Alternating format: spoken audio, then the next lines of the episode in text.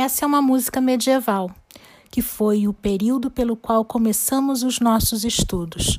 Vocês viram como a peste negra no século XIV freou todos os avanços em termos de comércio e crescimento populacional que estava acontecendo na Europa. Mas vimos também que todo esse processo de revoltas populares, medo da morte, de alguma maneira auxiliou ao processo de centralização monárquica, ou seja, os reis precisavam tomar medidas e se aliar com seus vassalos para contornar os problemas que estavam vivendo. No caso da Península Ibérica, o processo da reconquista de espaços tomados por pessoas que professavam o islamismo, que eram muçulmanas, foi um outro caminho de consolidação do poder dos reis.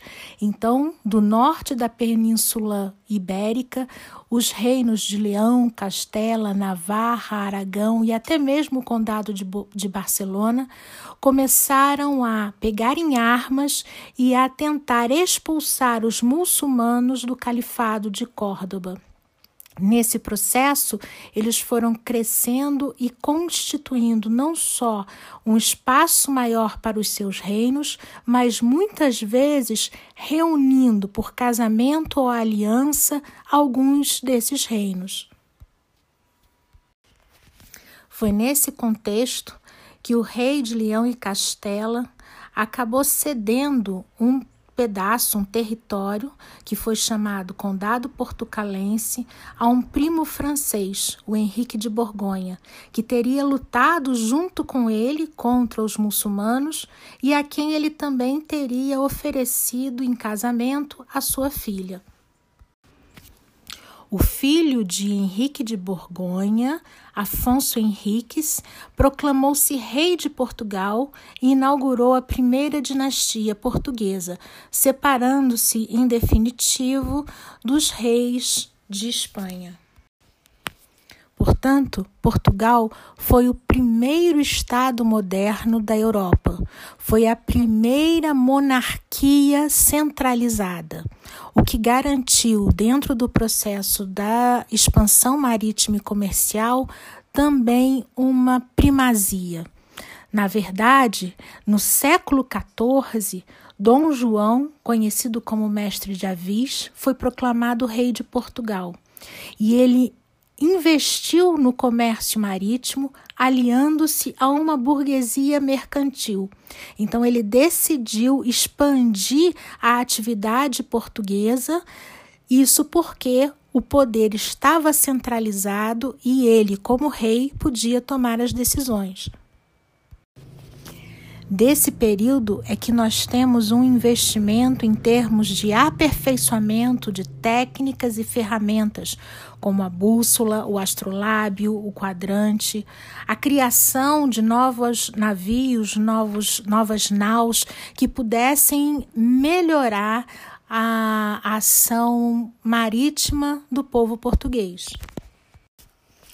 Em 1453, quando os turcos otomanos tomaram Constantinopla, os portugueses já mantinham uma tradição marítima, escolas de cartografia, é, materiais, ferramentas, instrumentos e uma prática de navegação que nenhum outro Estado moderno possuía então. E os reis começaram a investir ainda mais para a chegada às Índias. Assim, em 1487, Bartolomeu Dias virou o Cabo das Tormentas, assim chamado pela dificuldade de navegação, e foi renomeado como Cabo da Boa Esperança, esperança de chegar à Índia, coisa que Vasco da Gama conseguiu em 1497, quando ele chegou em Calicut, na verdade em 98, mas que ele partiu em 97 de Portugal. Sem dúvida, esse conhecimento, os mapas, as capacidades de comerciar, por exemplo, com África, onde portugueses comerciavam escravos, ouro, subiu a cabeça da, dos reis de Espanha, que também queriam investir nesse processo de expansão marítima. Também estavam na Península Ibérica e também sofriam com a tomada de Constantinopla no que diz respeito ao seu comércio. Foi então, no caso da Espanha, que um navegante genovês, Cristóvão Colombo, propôs um plano de chegar às Índias seguindo adiante no Atlântico. E ele acabou chegando ao que hoje nós chamamos América em 1492. Então, tanto Espanha quanto Portugal foram os pioneiros nos processos da expansão marítima, então expansão para os mares, e expansão comercial, no que diz respeito a agregar novos territórios, novas populações à circulação econômica e comercial. Com isso, a gente também começa a perceber um fortalecimento por parte da burguesia. E esse fortalecimento garantia alianças mais sólidas entre o rei e a burguesia e garantia que esse rei tivesse exércitos e maior poder junto ao seu povo. É isso que, de alguma maneira, a gente chama da centralização monárquica. Essa disputa, então, levou a uma necessidade de negociação entre essas coroas. E Portugal e Espanha recorreram ao Papa para tentar garantir o que era de quem. Em 1493, houve a proposição da bula intercoetera, que, segundo ela, os espanhóis ficariam com as terras encontradas por Colombo e os portugueses com as ilhas de Madeira, Açores e Cabo Verde. Mas o rei português, Dom João II, não aceitou. E em 1494 é que foi firmado o Tratado de Tordesilhas. Ô Peonícia, tratado entre Portugal e Espanha dividindo o mundo tratado entre católicos firmado por um papa? E os ingleses? E os franceses? E os alemães? E todos aqueles que, por exemplo, fossem protestantes, como os calvinistas em França, como os anglicanos da Inglaterra, como os protestantes, os luteranos da Alemanha, eles não teriam nenhuma parte nesse mundo descoberto? Como vocês viram na aula do Tiago, a Guerra dos Cem Anos, que era uma guerra por territórios entre França e Inglaterra, tomou muito tempo e dinheiro dessas duas coroas. Então, eles entraram no processo da expansão marítima muito tempo depois das coroas de Portugal e de Espanha. No entanto, tinham muito interesse nas riquezas que eles é, traficavam.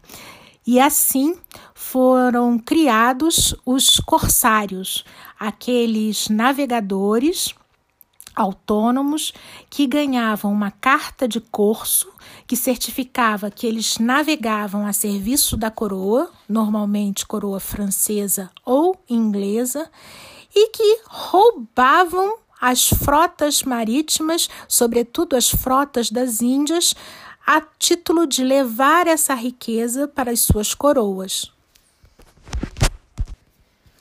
É preciso, porém, sempre levar em consideração que, se nós temos nos mapas que vocês realizaram as vitórias, as viagens que deram certo, muitas delas deram errado. Muitos foram os navios que se perderam, muitos foram aqueles que naufragaram, e muitos foram os homens que morreram em função de doenças, sobretudo o escorbuto ou chamado o mal das gengivas, que ocorria por falta de vitamina C. Então você escolher ser um navegador naquele tempo poderia ser algo que criava uma esperança de enriquecimento, mas demandava uma enorme coragem daqueles homens para vencer todos os medos do que do desconhecido, sobretudo os monstros que eles acreditavam que viviam em alto mar, ou as situações práticas de irem e poderem nunca mais voltar.